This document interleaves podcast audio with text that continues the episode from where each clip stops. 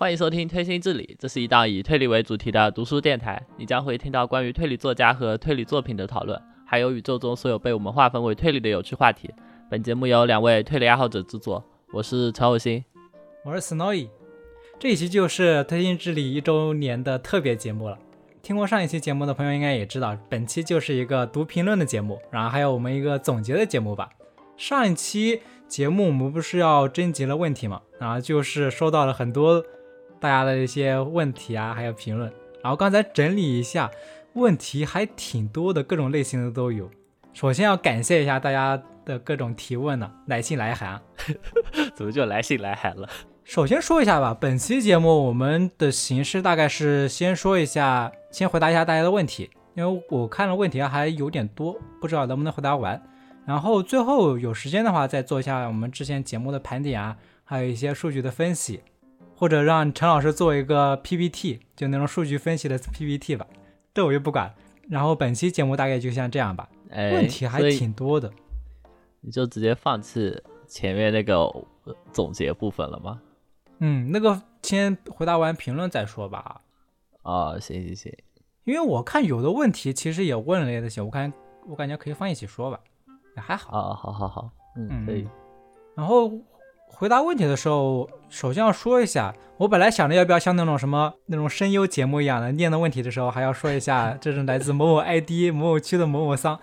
但这种形式，我看到评论区有朋友说他想隐藏自己的 ID，所以我想着我们尽量就你已经连夜练了好几天尾声，就 感谢某某桑的来信，声音都已经夹好了是吧？那个声那种声优那种电台不就这样的吗？我知道啊，我感觉写那些信的人都是那种什么肥宅，中年的肥宅，很可疑。所以这一期我们就回答问题的时候也也不念大家的 ID 了吧？应该就这样。嗯，还有你要有什么要说的吗？呃，我们把问题稍微整理了一下，就大概分成三类，一类是就和我们两位个人相关的，然后一类是和推理小说相关的。还有一类是和电台制作内容相关的，就这么三类。对，我们就花插着来吧。啊，行，那我们开始。啊，念念，那你先念。啊，首先这个这个问题应该先回答一下吧。是什么契机让两位老师合作制作电台的？两个主播是怎么认识的？怎么走到一起做播客的？嗯，这个怎么认识的？就是在群里认识的呀。呃。去看了一下，我们那个群是二一年二月二十二号创群的，然后，然后你你居然就是创群元老，然后我是我是二十六号加群的，然后反正我们那个群是 S 一论坛的推理群了，对，我靠，那我们不是练习时长两年半，然后反正之后就一直在群里，我靠。然后反正之后就一直在群里聊聊推理，嗯，然后我是我有在群里提过几次，说我想做一个推理电台，然后当时群里的讨论氛围就是，既然做电台了，为什么不直接套皮虚拟主播出道的？然后，然后我印象里我提了两三次，反正每一次都导向了那个节那个方向，然后就不了了之了。我心想，我要是有这个钱。我还用来问，然后，然后就是我嘛，然后我也是想，突然想想想起来，我你提了，对，你提了，你在群里提了一嘴，你你也想做推理电台，然后我想，哎，这样可能还可以，然后我就私聊你，然后我们就开始做了。对，说一下我，其实我因为我是重度的播客用户嘛，我之前还看了一下我那个小宇宙的统计。就光小宇宙这个平台，我那个收听的时间就已经达到了三千六百个小时，我感觉在整个平台里面都算很多很多了，对吧？太可怕了。然后三千六三千六百个小时，每天听九个小时，听四百天，我操！没有吧？我小宇宙刚大概内测的时候我就开始用了，时间很长了。我看我看了一眼，我听了三百个小时。对我，因为我是重度的播客用户嘛，所以我自然听的时间长了，我就想，我干脆我自己想做一个播客。然后做播客做什么内容呢？我当时想的是做那种体育类的呢，还是这种推理类的呢？然后我在群里面一说的话，正好你也想做，那就干脆再来就来做一个推理类的播客，大概就是这个缘起吧。对，然后推理内容的话，因为我当时看呃 B 站还有电台的话，很多其实都是推理剧或者推理小说的解说，不是有很、不太有很多那种评论，然后杂谈吐槽向的。而且当时不是嗯、就是怪异君的粉丝他们做了欧哥的餐桌，然后一本正经。然后露露姐的粉丝做了神奇乌托邦，对，他们身为就是粉丝或者说爱好者，他们自己做了电台。然后我想，我们应该也可以，是不是？而且我们有新本格的有，我们有新本格给我们带来的自信，就想做一一个，就想做一个聊一些自己喜欢看的推理小说的电台。对，因为本来每那时候每天就在群里面讨论各种作家什么东西，想着干脆就做个播客，把说的这些东西记录下来，其实也挺适合的吧，我也挺适合这种形式的，所以就想来做一个播客。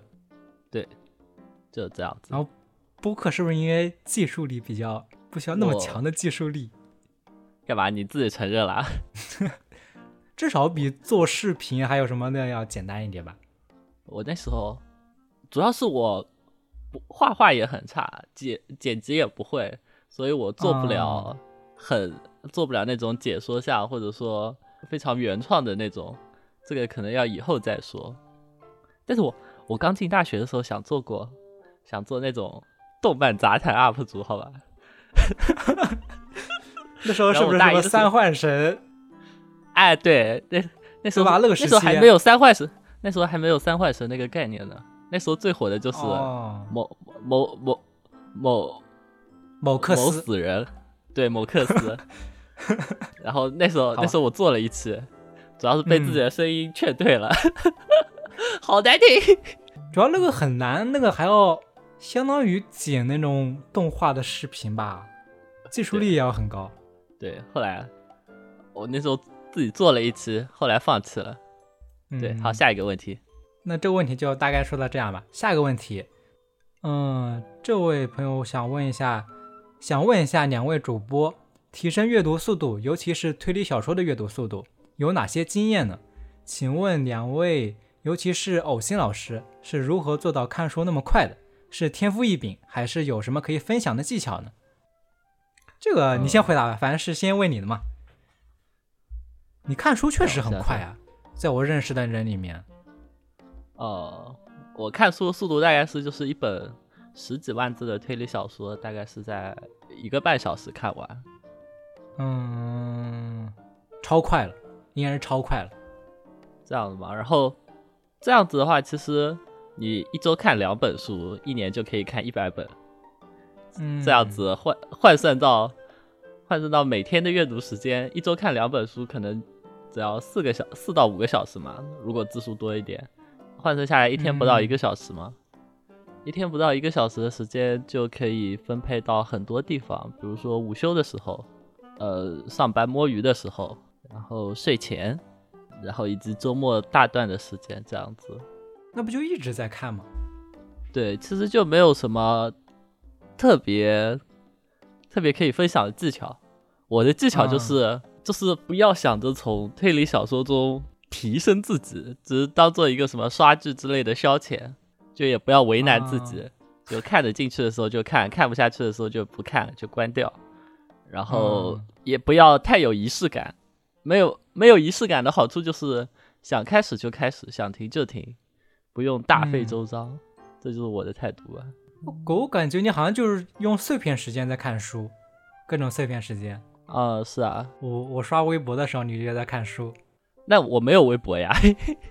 啊。我感觉和你看书的类型也有也有关系吧。我感觉你看书的大部分书那些书看起来还挺轻松的，所以看起来速度也会快一点。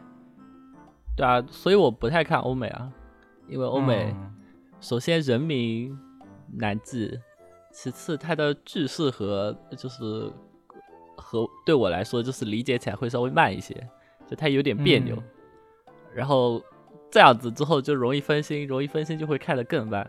嗯，所以跟看书的类型也有关系，是吧？那还是速度还是很快啦。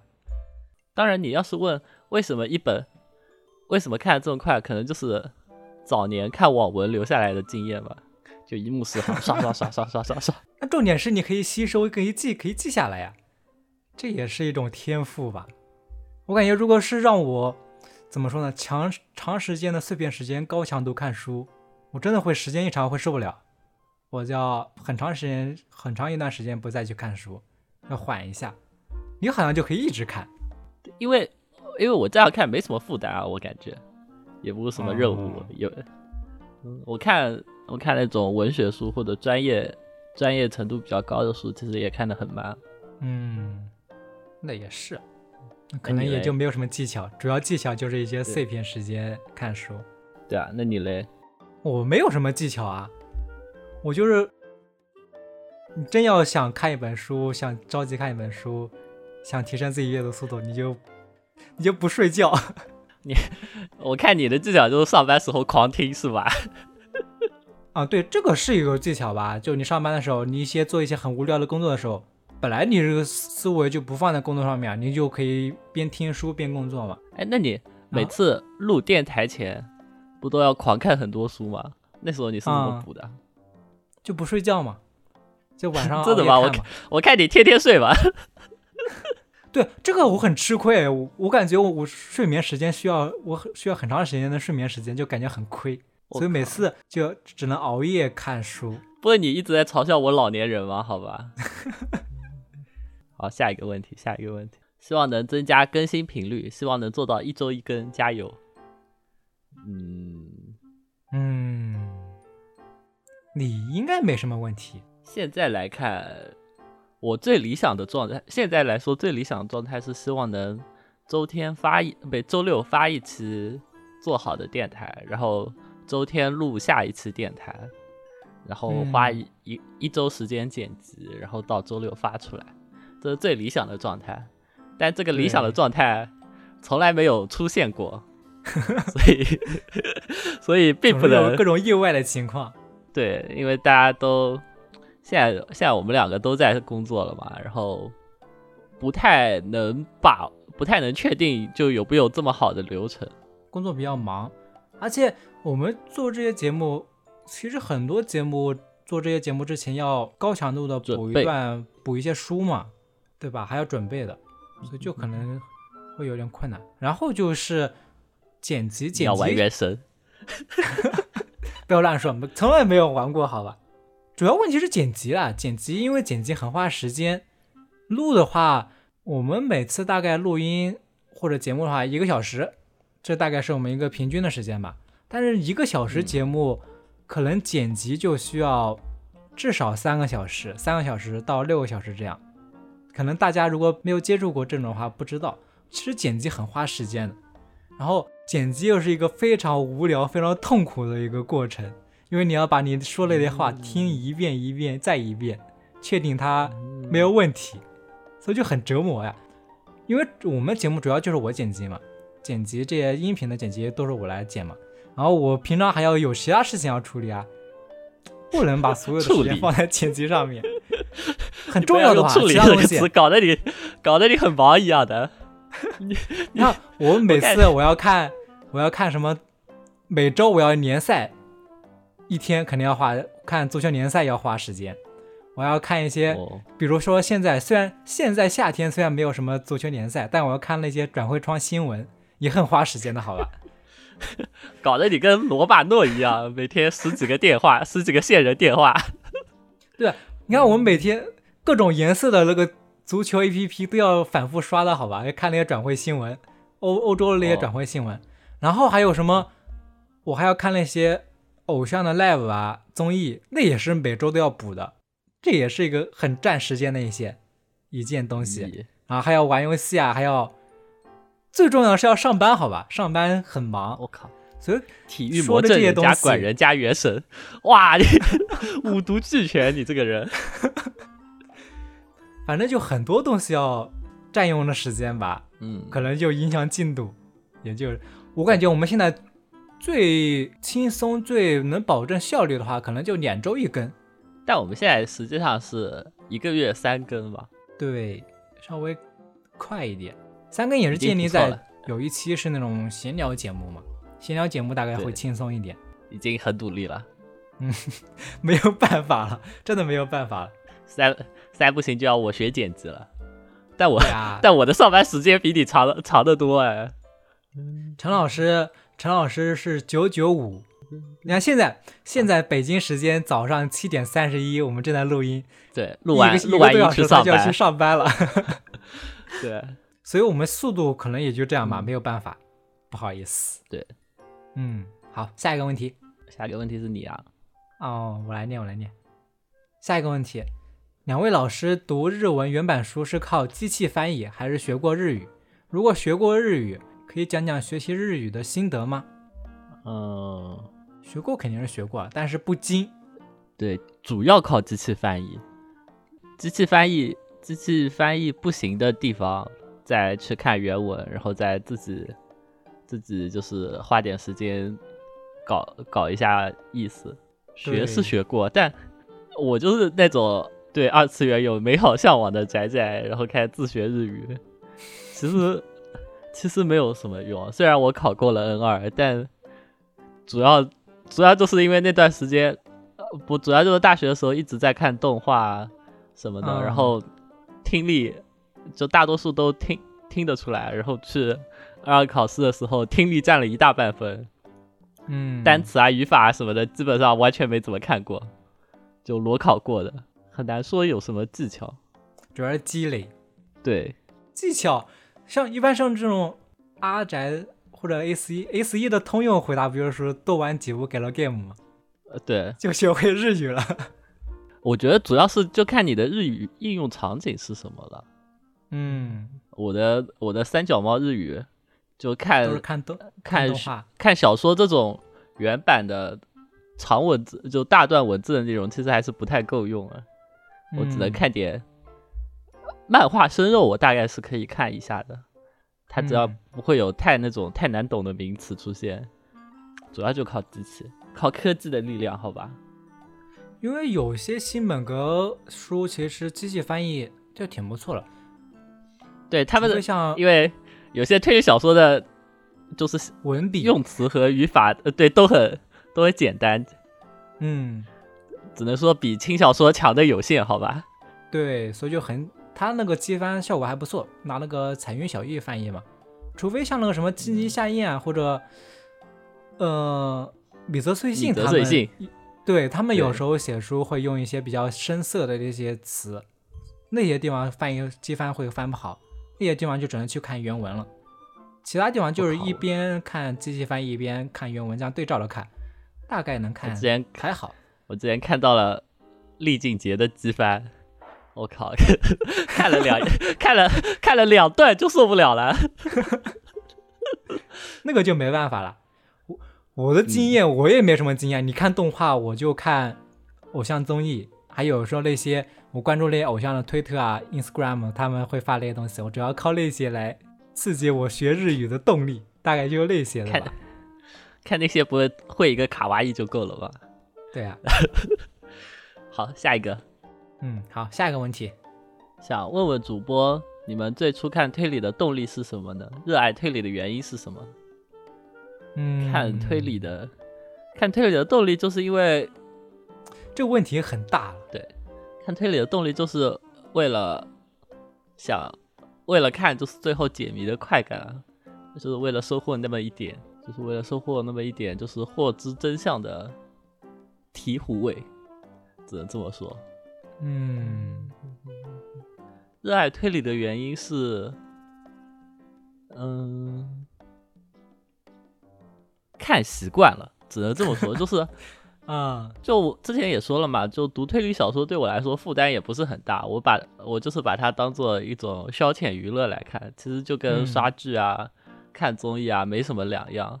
对，然后只是当你看的多了之后，你会想要，就是不要把时间白白浪费掉，想要做一些输出，或者是想要做一些记录，所以才显得我很热爱，该这么说吧？啊，对，我感觉热爱推理这个很难说，嗯，这怎么说呢？我其实看推理的时候，最初看推理的时候没有什么特殊的动力啊，因为推理小说本来就是一个在类型文学里面本来算是有趣的那一类嘛，就有很多可以值得玩味的地方。毕竟小时候看了一些侦探电影、侦探动画，就会觉得很有时髦度啊，很帅、很帅嘛，所以就会天然的被吸引吧。可能最开始的动力是这个，后来看的时候就形成一种形成一种习惯嘛。其实也没有什么具体的原因吧。如果真的有很那种很强的利益驱动的一些原因，反而很难坚持下来吧。呃，是，就是不能太功利。对对对，OK，下一个，好，下一个问题，哪里可以获取最新的推理资讯呢？这个、呃，这个问题其实怎么说呢？我平如果是说我的话，我平常就是主要关注一些微博的一些账号，它上面有些账号会嗯搬运那些小说出版的资讯。我记得对气之竹嘛，气之竹他的微博我是关注的，然后还有一些什么推理小说国内出版资讯的那些微博，大家可以去关注一下，他们就经常会发一些关于推理的最新资讯嘛。对，然后的话就是豆瓣，然后作家推特，嗯，豆瓣豆瓣可以去关注一些，那怎么说？豆瓣 KOL 嘛，推圈大佬，像穆海啊，穆海他们会发一些最新的一些资讯。然后最对第一线的当然就是作家的推特嘛，还有那些出版社的推特，他们第一时间会把新闻发在上面。想第一时间看到上面，嗯。肯定是去推特。哦，不是推特，在其在在昨天已经是 X 平台了，X，去看 X 就行了。哎，太难听了，但还有一种方法就是你加好几个群，然后啊，对，群里总会有人会搬运这些东西的，然后你就可以嗯。获、获取，然后我看到了之后再把它搬运到别的群。就我们录节目，昨天还是前天啊，今年夏彦那个新书嘛，他公布了出版的时间，从那个上面就能看出来，他首先在推特上面有最新的新闻发布出来，然后就会被转到国内的微博上面，微博上面就会转到豆瓣啊、QQ 群上面，就有一个这个流程吧。但其实很快的，对啊，只要多加几个 QQ 群就可以了。你是在微博微博上看对，那个我看竹老那个七之发的微竹的微博，对我看七之竹发的微然博然，后我是在 我是在群里看到截图的气质竹的微博，对就就是这样子的区别。啊、但我们都获获取了这个消息。对，七之竹的微博叫气之者竹，对，反正大家搜一下应该能搜到吧。也就是这几个，其实推理小说的资讯不多吧，关注这些来源也就够了。嗯，以前以前怪异电台会做就是推圈资讯，嗯，但后来后来只能说很遗憾了。对，但我感觉电台毕竟时效性不强，想要关注信息的话，还是要去那些社交账号上面看吧。嗯，嗯，他们我当时也听的也比较多嘛，他们主要好处是可以进行一个统合。对啊，嗯，他们会收集一些像是八卦轶事之类的东西，对那些那些我还挺喜欢听的。但是那嗯些、那些你就很难，就你自己不去关注的话，你就很难发现了。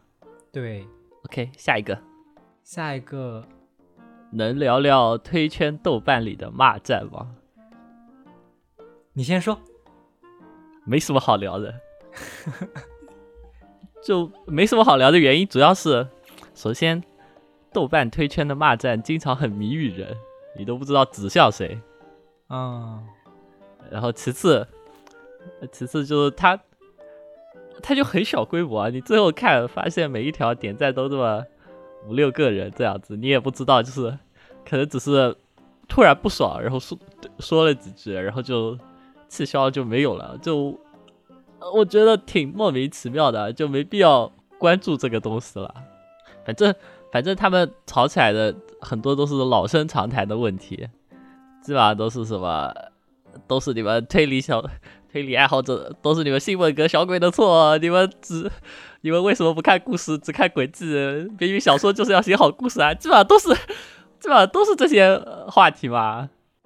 就有一股什么新生代的推理作题家，还有和那些豆瓣的推荐遗老之间的一些骂战。就就我感觉骂了也骂不出结果啊，大家都、口味大家也都不会改变，嗯，对大家的态度也不会有很明显的改变，就没什么必要可以聊吧？感觉嗯，我豆瓣我都不发言的，不敢发言，害怕。哎，做做了电台之后，豆豆瓣粉丝都有两百多个了，意外之喜，好吧？是吗？反正我豆瓣是隐形人，大家不要去搜我的豆瓣 ID。豆瓣，我感觉是不是因为他们主要是经常会写什么短评，本来就是输出比较多，输出比较多就会带有一点戾气，很容易就会吵起来，可能也就这样了。但也没什么好说的，吵过也就那样吧。对啊，嗯，好，下一个问题下一个是你的呀。哦。两位主播要不要锐评一下最近看的院线电影和新番？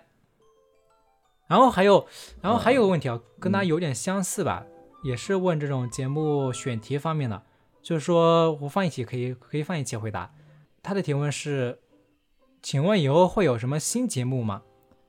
因为他说喜欢推进之理和现金卖你这两个类型嘛，以后打算主要讲作者还是专题呢？（括弧例如续鬼）这个对的，最近看的院线电影，我我我其实看电影看的很少哎。上一部去看的电影是《灌篮高手》，再上一部是《铃芽之旅》，好吧？就最近 我们这种，我去电影院基本上只看那个动画剧场版的。你要是什么有什么大数据，你那个大数据上面画像就是二次元，那三个字就已经可以概括了。对啊，再往前一步是那个《名侦探柯南》，那个嗯，贝克街的贝克街的亡灵的那个重映。最近的院线电影根本没有看过。我看的也很少了。其实我也想过，我们要不要出一些新的，嗯、节目的类型，比如说不说推理小说，我们说一些电影新番，或者关于推理的电影新番。但是想一想，我们本来更新速度就已经很吃力了，对啊，如果想我再加其他类型的话，就你只是想一想，如果出一个呃悬疑电影，比嗯，如说当时《利刃出鞘二》这样子，然后对等我们看完的时候，B 站已经解说满天飞了，你知道吧？对，然后就很容易受影响，同时嗯感觉也不是很有必要。我感觉也可能以后我们可以在那个《闲情漫你》节目里面提一提这些电影新番，那个可以稍微提一下。对，就提一提我们的感官，就嗯，不会大做特做，可以简单的聊一聊几句这样子。对，因为关于电影方面的真的不专业，新番方面的话，其实我最近新番方面我可专业啦。对对对对，动画和动画和推理小说，我自认为我在，那我动画动画上的时间多得多，好吧？对我感觉你看动画还有看漫画的时间比看推理小说的时间还要长嘛，是啊，对吧？只是隐藏深藏不露的不说而已。没有深藏不露啊，我我一直以老二次元的形象面试，好吧？然后第二个问题说说以后主要讲作者还是专题节目，我想着，因为我们之前第一期首先做的就是一个作家节目，我觉得作家一个专题比较好，怎么说呢？比较好，容易总结的来说一下吧。如果只是一个专题的话，我不知道该怎么做吧。比如说续鬼专题、密室专题，对，可能其实有点杂续鬼专题太怎么说，这种概念太大了。对，我们比较想从一个小的小的方面去入手。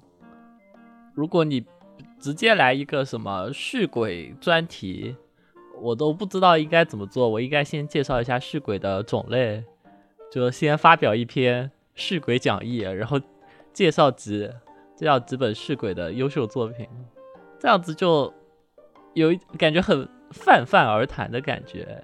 对，而且我们作家节目，我们经常会有个形式，就是比较他前后作品的一些优劣之分嘛，缺点、优点嘛。但是这种类型，一种类型的对比的话，会有种怎么说，关公关公战秦琼的感觉吧，不好类比。没事，那就多站站。业界喜闻乐见的就是就是 Fate 那种形式，好吧？我就要我就要关公战秦琼，我就要大家都娘化，啊、给我全员美少女，然后打起来。我感觉如果是要做的话，可以我们可以做一些比较小的类型的推荐。啊，是的，嗯，对续鬼或者密室啊那种还是太大了。嗯，好，下一个。嗯，好，然后，哎，主播相关的问题就已经结束了。接下来是推理小说相关的问题。两位心中有无完美或接近完美的推理作品？最喜欢的侦探角色是？这个很难说诶，你先说吗？你有心里面有一个标准答案吗？呃，洛心父之里。哦，最最最喜欢的侦探是中禅中禅寺秋叶，就是金吉堂。那先说一下你最喜欢金一堂的原因，是很帅，有那种就很，帅啊，就很帅，就很帅，是啊。很贫乏的形容词。哎，怎么说呢？就这种最喜欢的东西，基本上都是初见的印象最重要啊。嗯，我感觉金一堂确实是有一种非常时髦之高的那种魅力。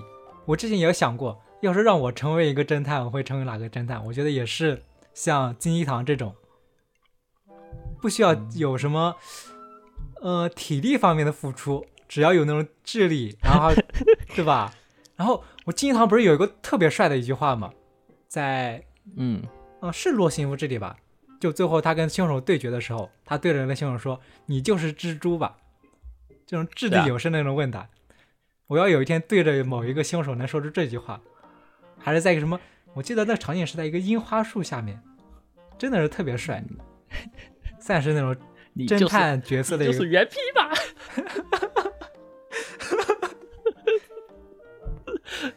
我我现在就可以对你说，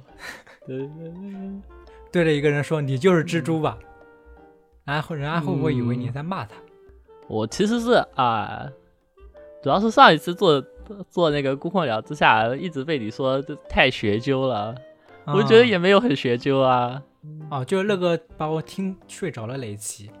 对啊，我本来我计划本来都要出写《魍魉之匣》的稿和《洛心夫之里》的稿，就把这嗯两本我也很喜欢的都介绍完，结果居然被痛批。哎，你刚刚说那个最完美的作品《洛心夫之里》，也是嗯因为它什么结构很完美，侦探形象很有趣，应该也就这样吧。主主要是主要是结构，嗯，对虽然其实其实《姑姑鸟之下》和《我鸟之下》我也觉得很很棒啊。嗯，我感觉等下荆棘堂最后一部出来，哎，是是最后一部吧？他有说过是最后一部吗？就是那个刚还宣传要出版的好那个像还有，好还有还有还后面还有故事，还有一、哦还有一本才算那个长篇完结。嗯，我也可以等那个出版的时候，我们可以看一下金鸡堂的节目，等下之后再说吧。然后我心里面最完美的时候，对我来说应该就是内蒙多齐德勒的《漫长的告别》吧，或者是马洛这个侦探这个整个系列，怎么说呢？完美，我感觉首先要说一下这种完美的定义。我也不知道我这样理解对不对啊？完美的话，应该说是同类型小说里面一个巅峰的作品吧。就是说，整个这个类型小说里面是最优秀的。然后，就算对这个类型的小说不感兴趣的读者也挑不出毛病，这种书应该能算是完美的作品吧。嗯然后还能启发之后的一些作品和作家。我感觉《漫长的告别》就是这种作品，它就是那种它就是硬汉推理的一个标杆吧，代表作。然后还有能经受住时代的考验，因为直到现在还是很受欢迎嘛。所以我感觉《漫长的告别》对我来说就是最完美的作品吧。我看过很多遍。村上春树重读十几遍，哦，对对对对对，是那样宣传的 对吧？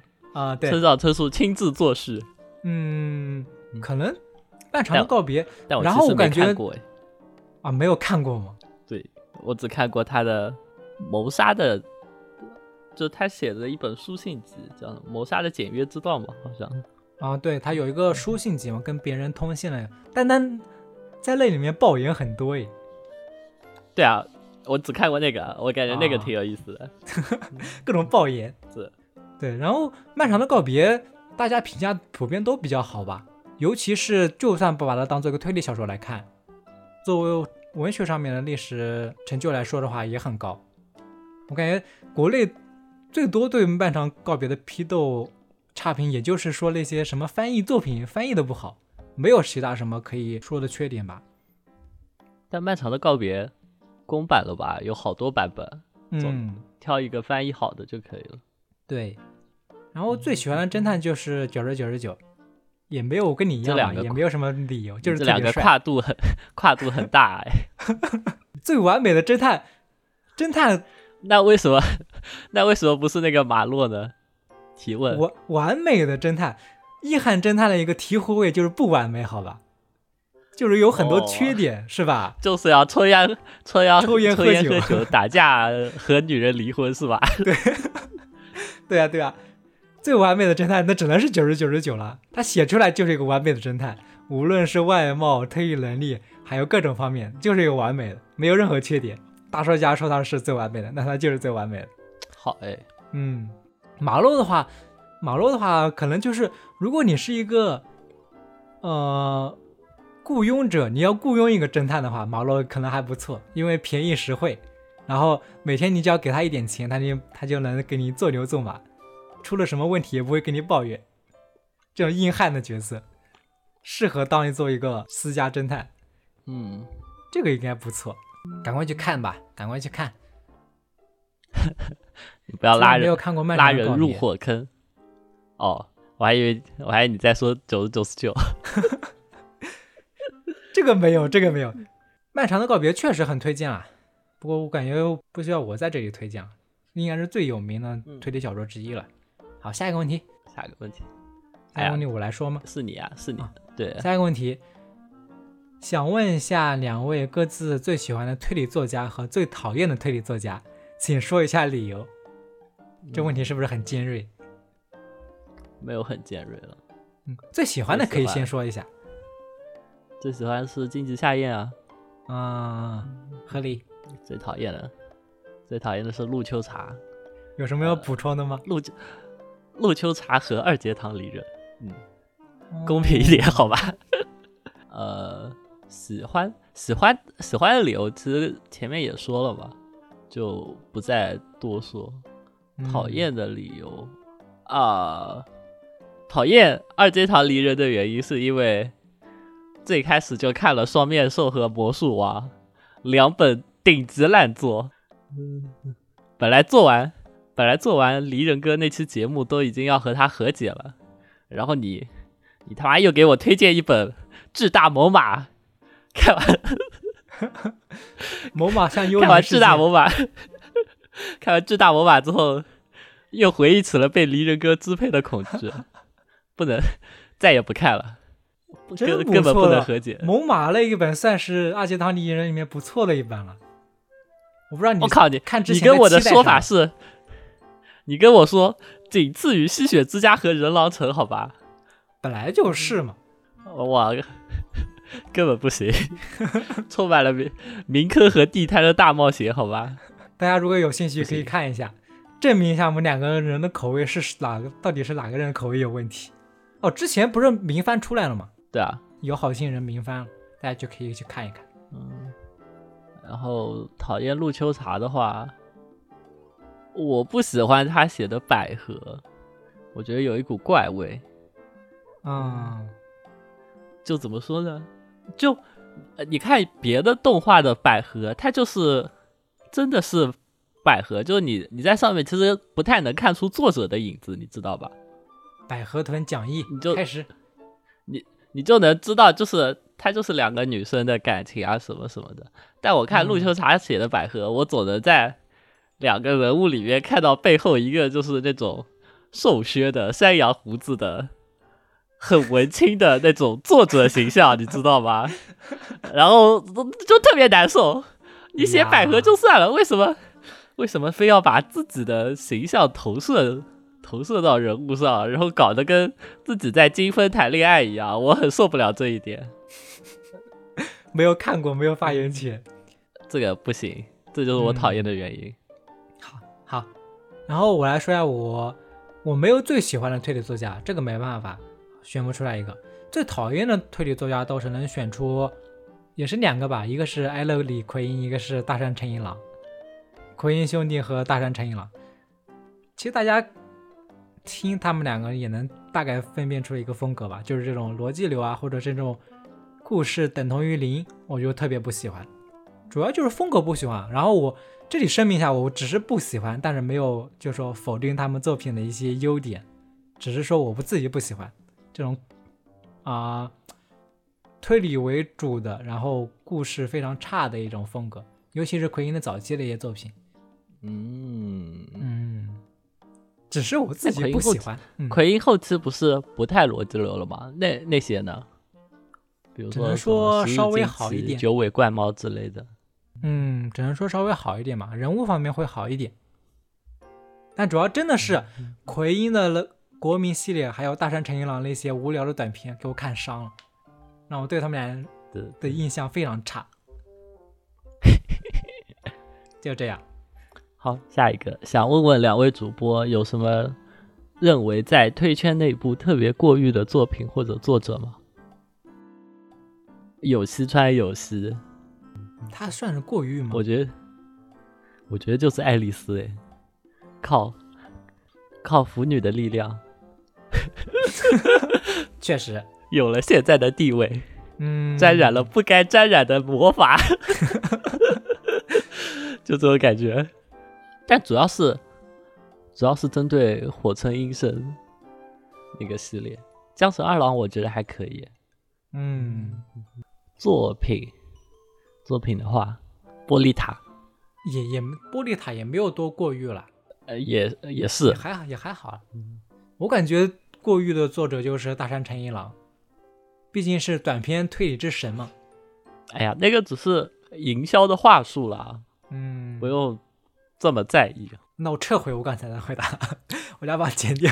哎，之前就回答不了。之前星星之前宣传岛田庄司的时候，一直说是推理小说之神。啊，这不比你短篇推理小说之神还要高一个档次？其实也真的会有人在意这种。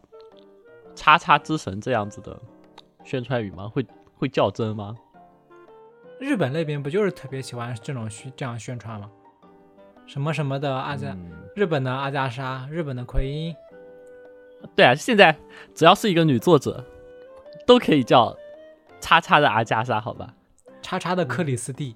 对，是不是昨天啊？就新的江户川乱步奖颁布了，然后是个女作者，然后直接就是 Z 时代的阿加莎。对对对对对，是看到是女的，就是阿加莎，是吧？只能说宣传用词太贫乏了。哦，我看到那个简介说是孤岛的，也是一个孤岛无人生还类型的。有看到那个简介，只能说勉强凑一凑。所以，所以说过于这个事情，很很大程度上都是书。书商出版社搞出来的，嗯，好，这个问题大概就这样，不敢说。下一个问题，请问之后会讲欧美推理作品相关的专题吗？然后还有一个相似的，就是有人问，考虑做一期卡尔的专题吗？呃，还有人问我，之前之前问你画饼奎因专题到什么程度了？这个说这个 只能这个是是要先问一下你好吧？你先坦诚的回答一下。呃，只能说因为我看的不多，没有足够的胆胆量说，而且就是奎一迷、卡尔迷都很都很多，就怕说的不好被攻击，你知道吧？主要是他们作品太多，对他们作品太多，我自己又看的太少，嗯，不是很敢，不是很敢说，你知道吧？而且他们他们的风格其实会有那种转变啊，你知道吧？嗯。如果要做的话，可能会要多出几期节目。对啊，对他，比如说有二三十本书，那我们只能针对卡尔的某一特点来选择他其中这个特点下就比较好的几本书，然后做一期节目这样子。然后我们如果卡尔可能就要做两三两三期这样的节目，如是奎因的话，就要按他的写作时期。第一时期、第二时期、第三时期、第四时期，然后又是好多期节目这样子。嗯，不要再逃避了，赶快去看。如果有朋友想自己报名啊，就说自告奋勇来说，我们一起来做个这个节目也可以啊。嗯，希望有大佬来支持。哎，八月份有奎因展哎，就在上海。我知道，知道，是说奎因的出版作品的一个展览是吧？就初次出版了那个珍藏品。是，那个大佬好像就是奎因真爱粉。好，下一个问题，多讲讲，多讲讲国推，希望多推荐好看的国推。想听冷门作家，什么时候讲讲日本推理的冷门作家专题？好，这就直接把好几个问题统合在一块。嗯，都是，啊，怎么说，想听的类型吧。对，多讲讲国推，国推会讲啊，因为之前不做了一期国推的嘛，然后等等攒够。就是等发现一些值得推荐的，或者是说值得说的国推了，就攒够大概三四本的量了，就会再出一期这样子。而且不是你你不太你不看国推吗？哦，对吧？就跟我这个也是我的问题。对，可能也就是这两个原因导致欧美还有国推的量没有那么多。对啊，所以日推是我们俩公共的区域，所以做的最多的是日推，好吧？对。但是肯定会有的，像我们之前那个武侠专题也会，之后也会有，然后国推的肯定也会有，形式大概有可能还会像之前那个期节目那样，我感觉那个形式还好吧？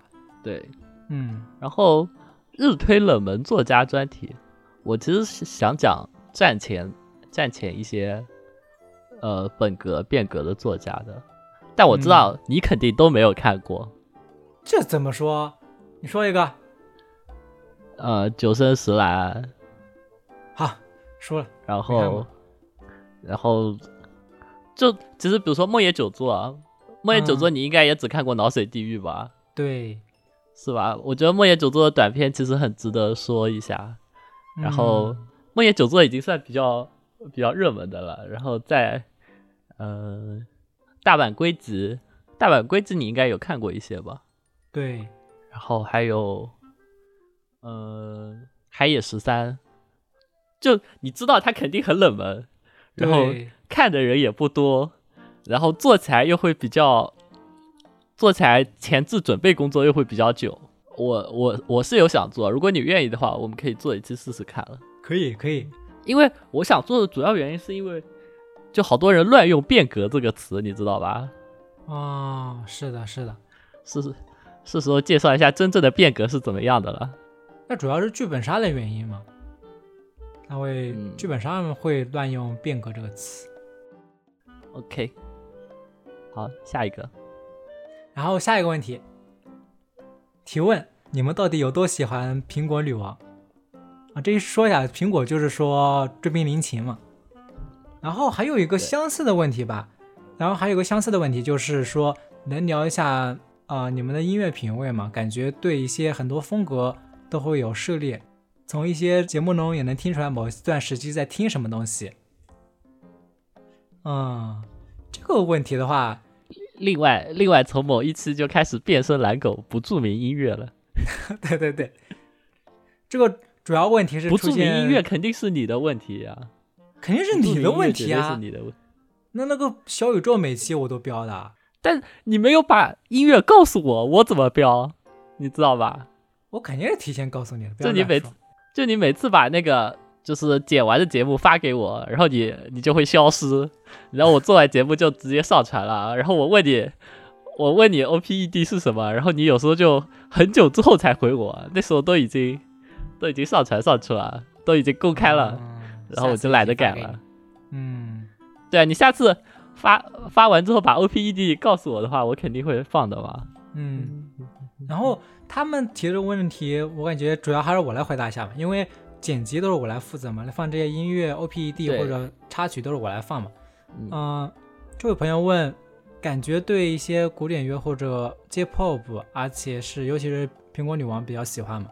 这个确实就是我个人的品味嘛，平常听这些曲子比较多。然后我每次做节目的时候，我放那些 O P E D，其实都是跟那个节目内容有关的，都是带梗的。你知道吗？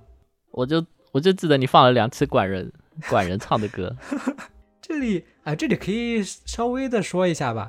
我看啊，我我我知道有一些梗，嗯，我知道有一些梗，但其实每一期都是带梗的看出来。不知道大家有没有听出来啊、我来看一下，有一些节目就是，假如说像《武城王太郎》或者说《津津有物》，他们有那种改编作品，我就会放一些他们改编作品的 OPED 嘛，这个很正常。然后他问的说，比如说，比如说一些九十让，九十让这一期是四元馆那一期，但其实这一个九十让这个曲子是哈尔的《移动城堡》里面的一个曲子，知道吗？哦，所以我放在四元馆的这一期，然后片尾曲就是哦原来是 Ikuzo，、这样然后是追命林琴的那个，其实是同名的一个曲子，后面多加了几个字，所以我就放在一起。那一期的 BGM 是那一期的那个 BGM 是录一吉的鬼屋的 BGM 嗯啊，其实都是带梗，我操大概都是这样的。没想到，都我看你都不知道啊，我都没说。呃对啊，我都不知道啊。对，然后还有什么凶人馆那一期？凶人馆那一期我放的片头曲是甘城光辉游乐园，因为修人馆的那嗯，书，呃，就是游乐园，对啊，就是啊，就是一个废弃游乐园。对，片尾曲是丧尸乐园的一个曲子，电影《丧尸乐园》嘟嘟，啊，这个能解释的太多了。然后他说了一些古典，古典乐是，呃，那一期那一期我记得我们说到那个少女狙击手的那一篇嘛，因为是苏联卫国战争的一个主题，所以我就用那个肖斯塔科维奇的古典乐。哦，那就是一个我，反正我每次都跟那个主题相对应吧。这就是其实这是一个制作节目的一个小乐趣啊，但我每次基本上不会说出来。没想到，这还是平时的你吗？然后哦，《孤火鸟之下》荆棘夏宴那一期，我就用了这个，其实就是追名林琴很适合的一个节目。我用的是他《百鬼夜行》演唱会的那个那里面的一首曲子，《百鬼夜行》演唱会这个我看过很多很多遍，然后我感觉它这个特别适合那个荆棘夏宴的里面那个风格。其实这种就是主题相似吧，我就会放在那里面你这说的感觉和平时的你完全不一样啊！啊，是吗？这对，这里我只能引经据典。我年轻的时候也看不起流行音乐，觉得古典乐和古典才，觉得爵士乐和古典才能一直伟大。现在听的最多的是四十八和四十六系女团歌，是不是你说的话？靠！是不是你说的话？哦哦，那回答一下吧。这位朋友说一下音乐音乐品味这件事情。虽然我听摇滚乐、古典乐、J-pop，因为我比较喜欢那种编曲比较复杂的一曲子，我会比较喜欢。尤其是爵士乐，爵士乐和古典乐的话听的也比较多吧。但是透露一下，我现在听的最多的反而是四八系、四六系的女团歌。怎么说呢？这就是我的舒适区。啧啧，平常你说一下，你平常听的最多是什么呃，数曲，然后阿尼桑，啊？然后动画 OST，嗯，然后再然后是摇滚乐，就这样。二次元的常见画像。我靠，我自从网易云推出那个年度歌手之后，然后我每一年都是初音未来，好吧？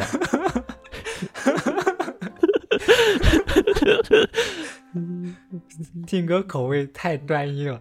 对，就好像呃连续六七年都是初音未来，反正这个就是一些我们放曲子的一些偏爱吧，偏爱吧。苹果放的多的话，追名林檎放的多的话，因为我很喜欢阿姨的曲子嘛。对。不过现在阿姨已经变成了东京电鳗，她的现在新曲子真的听不下去了，我只能再回去哎听她的这些老曲子。啊，我也听老曲子，新曲我也不太听得下来。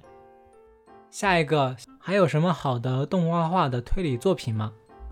然后还有一个相似的吧，就是有朋友也在问，每次听到片头都会在说推理漫画，所以什么时候说说推理漫画和推理动画、推理游戏呢？嗯，这个问题，嗯，还有好的推理，还有好的推理动画的话，啊、之前说的不死少女，然后虚构推理，虽然我们那一次拉踩了挺多的，但虚构推理其实还是可以看的。虚构推理的漫画哦，漫画比动画更更值得看一些啦，虽然，嗯。然后全部成为 F 的动画，嗯，然后魍魉之匣的动画，然后哎，其实推理出来动画不多吧？冰果可以算一个，啊，对，冰果，嗯，冰果的动画。斩首循环啊，斩首循环，不推荐。只能说戏言，只能说戏言粉丝都希望那个动画出了根本 出的时候有多期待，出完之后就有多伤心，好吧？嗯，什么垃圾动画？然后还有就是，因为纯推理这个范围不好界定，我要想会想到很多悬疑类的动画，是吧？漫画呢？嗯，最近的推理漫画，哎，我我一时间只能想到最经典的那些，比如说什么《侦探学园 Q》啊，嗯，金田一、少年事件簿，然后那个 QED 证明终了。那个《架龙侦太郎》呢？他那一本就英文标题的那一本，我忘记叫什么名字了。哦，那一本呢？架龙真太郎适合推荐吗？感不适合觉有一，种，对啊，太然猎奇了还有什。么心灵，什么心灵侦探八云，嗯，对。就类似于这些的嘛。其实很多现在一些新的推理小说都在也也其实也有漫画，那对啊，新的死角馆不是漫画说化了吗？对，然后翡翠也翡翠也有漫画化。嗯，然后推理游戏的话，哎，游戏我打的比较少哎，其实我呃逆转裁判那个系列都没有打完，弹丸论破我也只打了前两部我们倒是认识很多龙骑士的粉丝，我们也可以啊，确实？你群你群海猫粉很多，嗯，这个可以企企划一下。对啊，我看我都没有打海猫的游戏，我是直接玩海猫，我是直接看海猫的动画的，嗯，海猫也有漫画嘛？呃对啊，海我是直接看海猫漫画的。哦，其实这样想想也挺多的。OK，下一个，然后，然后我们可以接着嗯说到其他的问题啊。其实接下来这个问题其实也是选题的方面的那些类型。什么时候更新泽宝彦专题？然后还有人问会有清凉院流水的专题吗？然后还有在问下一期西尾维新的节目什么时候更？呃，西尾维新的，西尾维新的很快可以出，西尾维新的的去问一下导演，我们可以一起聊一聊戏言的星座，以及戏言之前那个系列前几本比较推理的部分。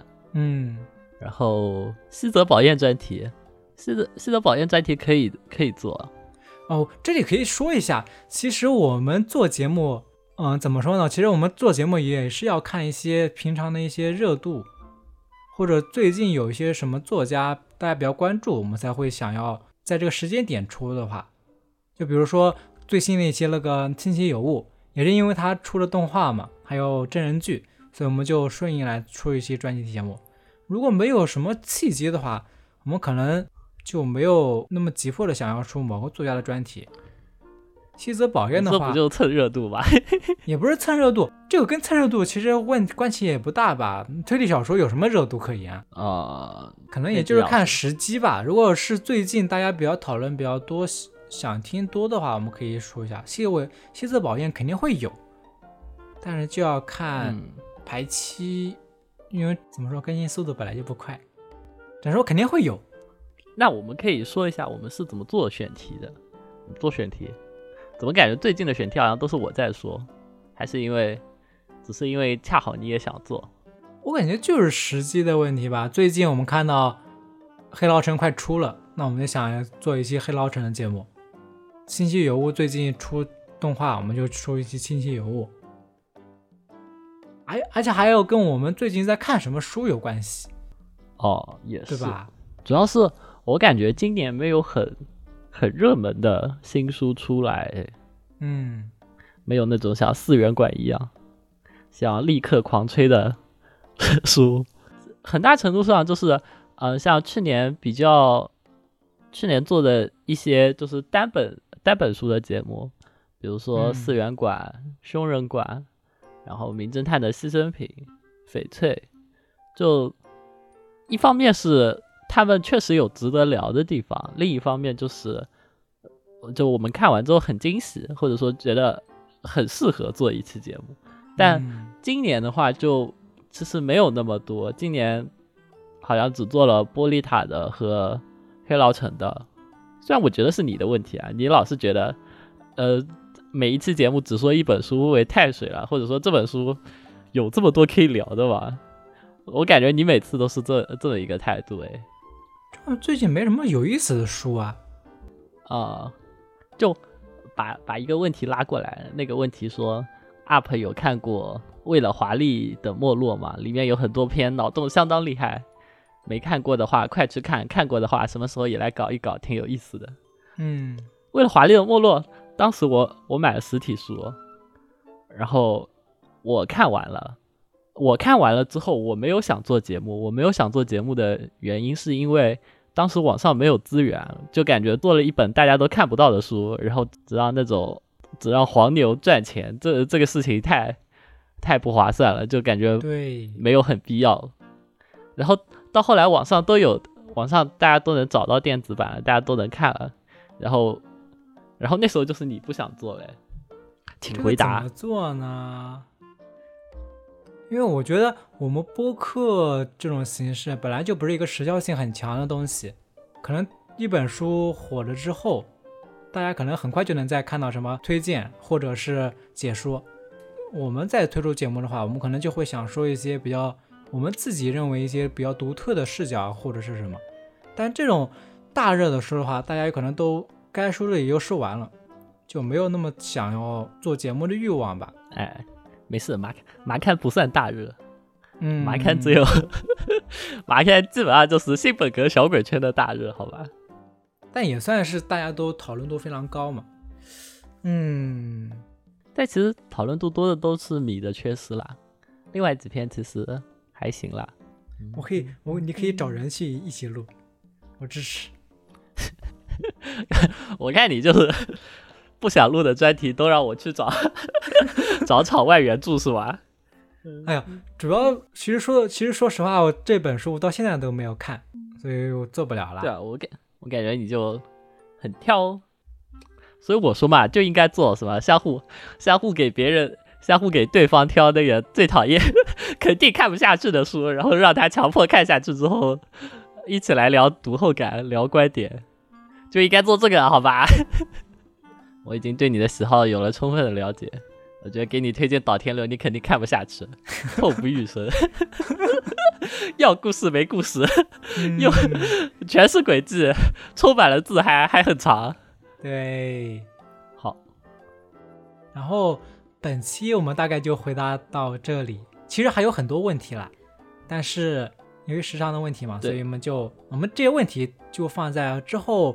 一些闲心慢理的节目，我们可以再继续回答。